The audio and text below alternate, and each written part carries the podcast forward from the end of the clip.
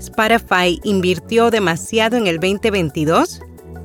Además, especialistas en marketing de Estados Unidos predicen que el gasto en publicidad programática en podcast se triplicará y revelan los nominados a los premios Ondas Globales del Podcast. Yo soy Araceli Rivera. Bienvenida a Notipod Hoy. Notipod Hoy, un resumen diario de las tendencias del podcasting. El audio cristalino de nuestro podcast diario Notipod Hoy es traído a ti por Hindenburg. Oír es creer. Prueba la herramienta de reducción de ruido de Hindenburg gratis durante 90 días y recibe un 30% de descuento en una suscripción anual. Detalles en las notas. Spotify supera los 200 millones de suscriptores, pero sus pérdidas se elevan. La compañía de audio compartió sus ganancias del cuarto trimestre de 2022 y los resultados fueron sólidos en algunas áreas claves. Revelaron que se convirtieron en el primer servicio de transmisión de música en alcanzar los 205 millones de suscriptores pagos y que se están acercando a los 500 millones de usuarios mensuales, Además, sus ingresos por suscripciones y anuncios también aumentaron dos dígitos año tras año, sin embargo, esos números no fueron suficientes para evitar los despidos recientes.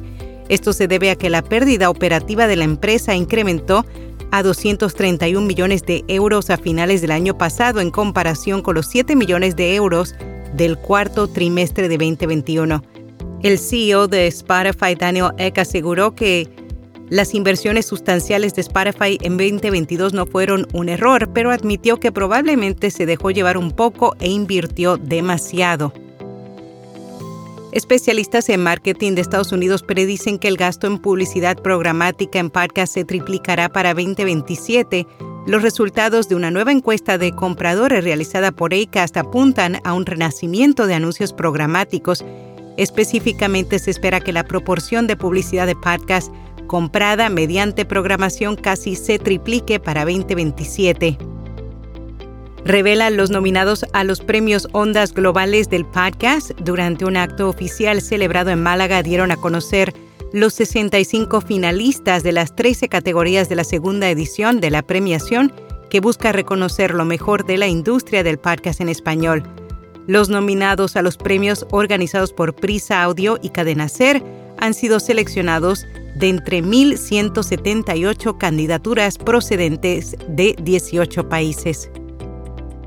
RSS.com es almacenamiento de audio ilimitado, distribución automática a los principales directorios, monetización, análisis de multiplataforma, un sitio web gratuito y más. Prueba rss.com completamente gratis haciendo clic en las notas.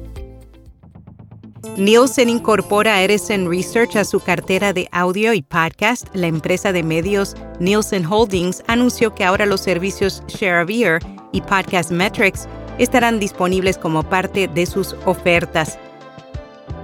Libsyn se expande a España, con sede en Madrid, Madelón Lanches, anteriormente en LBK, será responsable de gestión de socios y Javier Huertas, anteriormente en TikTok, con sede en Barcelona, actuará como director de país.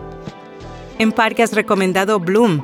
Un estudiante de historia del arte desaparece en Suiza mientras investigaba la vida de Ursula Bloom, una pintora vanguardista del siglo XX. Cinco años después, la periodista Emma Castillo decide viajar al país para continuar con la investigación y descubrir el misterio que envuelve a ambas mujeres. Y hasta aquí, no tipo doy. Anuncia tu evento compañía productora o podcast en nuestra newsletter diaria o aquí en Notipod Hoy. Simplemente envíanos un email a contacto arroba. Será hasta mañana.